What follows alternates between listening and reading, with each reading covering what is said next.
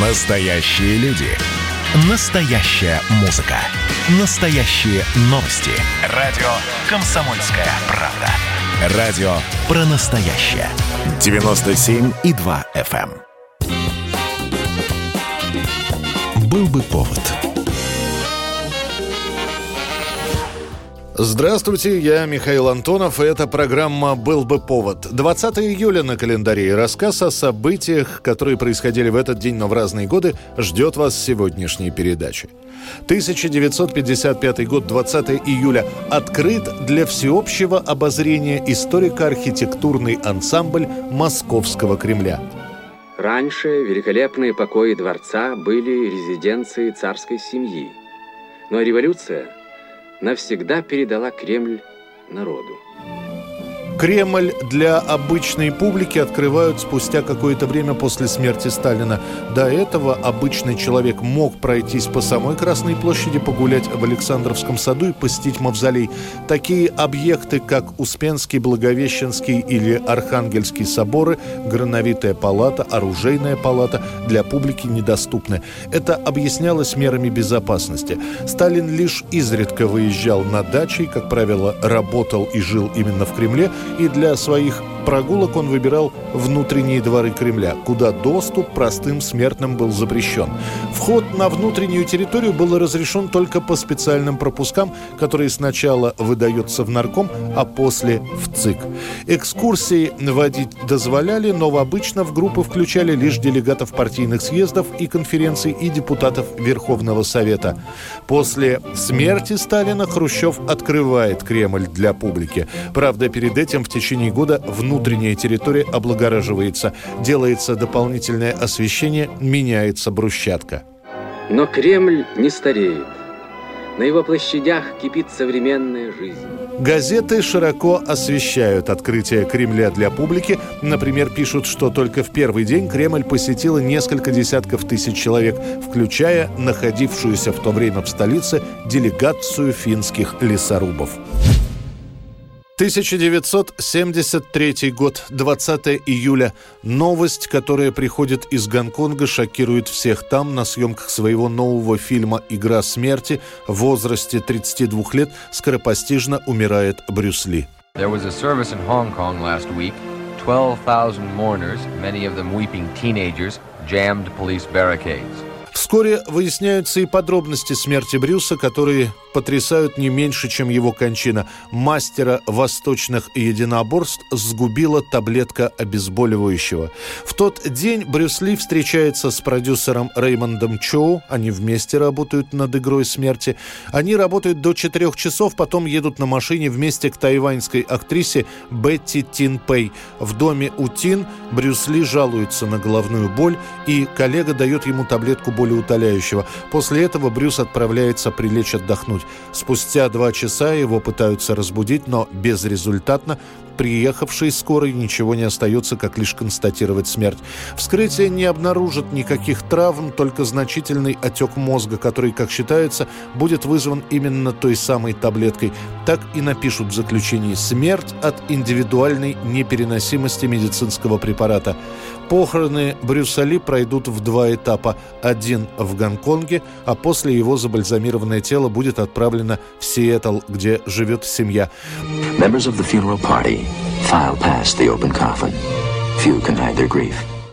Однако даже после похорон долго еще будут ходить слухи о том, что смерть Брюса – это не случайность. Появится сразу несколько легенд. О том, что Брюса убил мастер восточных единоборств, который владел искусством отсроченной смерти. Дескать, он нанес Брюсу смертельный удар, который сработал лишь через несколько месяцев.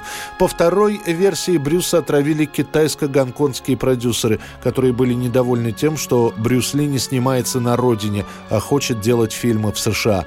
Ленту «Игра смерти» все-таки доснимут. Спустя пять лет включат в нее кадры с похорон Брюса и те материалы, которые удастся снять с его участием. В остальных эпизодах вместо Брюса Ли сыграют два похожих на него дублера. 1994 год. Беларусь получает своего президента. После первых выборов в республике оглашения результатов в должность вступает Александр Лукашенко. Заступаючи на пасаду прэзідэнта Рэспублікі Беларусь урачыста клянуся служыць народу Рэспублікі Беларусь, выконваць канстытуцыю і законы Рэспублікі Беларусь, добрасумленна выконваць ускладзеныя на мяне высокія абавязкі. После получения независимости Белоруссию управляет Верховный Совет, который вскоре принимает закон о должности президента и объявляет первые независимые выборы. Свое желание стать президентом выражает сразу 19 человек. Из них ЦИК официально зарегистрирует шестерых. Председателя Союза аграрников Тупко, премьер-министра Республики Кебича, депутата и директора совхоза Лукашенко, лидеров двух независимых партий Новикова и Поздняка и бывшего председателя председатель Совета министров Шушкевича. Незадолго до голосования все местные агентства облетает новость. В Лукашенко стреляли. По его машине будет произведено несколько выстрелов из пистолета. Никто не пострадает. Когда расстреляли мою машину, скорее всего, припугнуть хотели. Если бы хотели убить, то убили бы. Э, когда была в Витебской области моя предвыборная кампания, шла уже последние дни. Ну, если я то пережил, то для меня уже это, для меня это уже не проблема. Первый тур голосования на президентскую должность победителя не выявляет, но определяет двух главных кандидатов – Кебича и Лукашенко.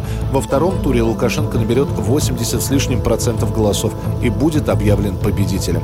Инаугурация первого президента страны проходит классически. Лукашенко появляется через центральные двери, принимает присягу на Конституции, затем говорит речь. Клятва была произнесена на белорусском языке, первая речь президента на русском. வணக்கம் 1996 год, 20 июля. Весь мир говорит о новом шоу Lord of the Dance, которое показывает бывший солист танцевальной труппы Риверденс Майкл Флетли.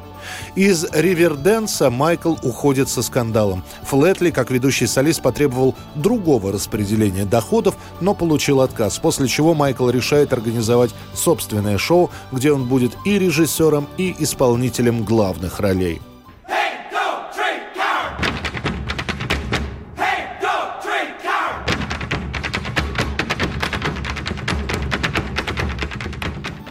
В итоге Lord of the Dance или Властелин танца имеет поразительный успех, а Майкл Флетли в одночасье становится главной звездой Айриш Степа. Это была программа «Был бы повод» и рассказ о событиях, которые происходили в этот день, 20 июля, но в разные годы. Очередной выпуск завтра. В студии был Михаил Антонов. До встречи.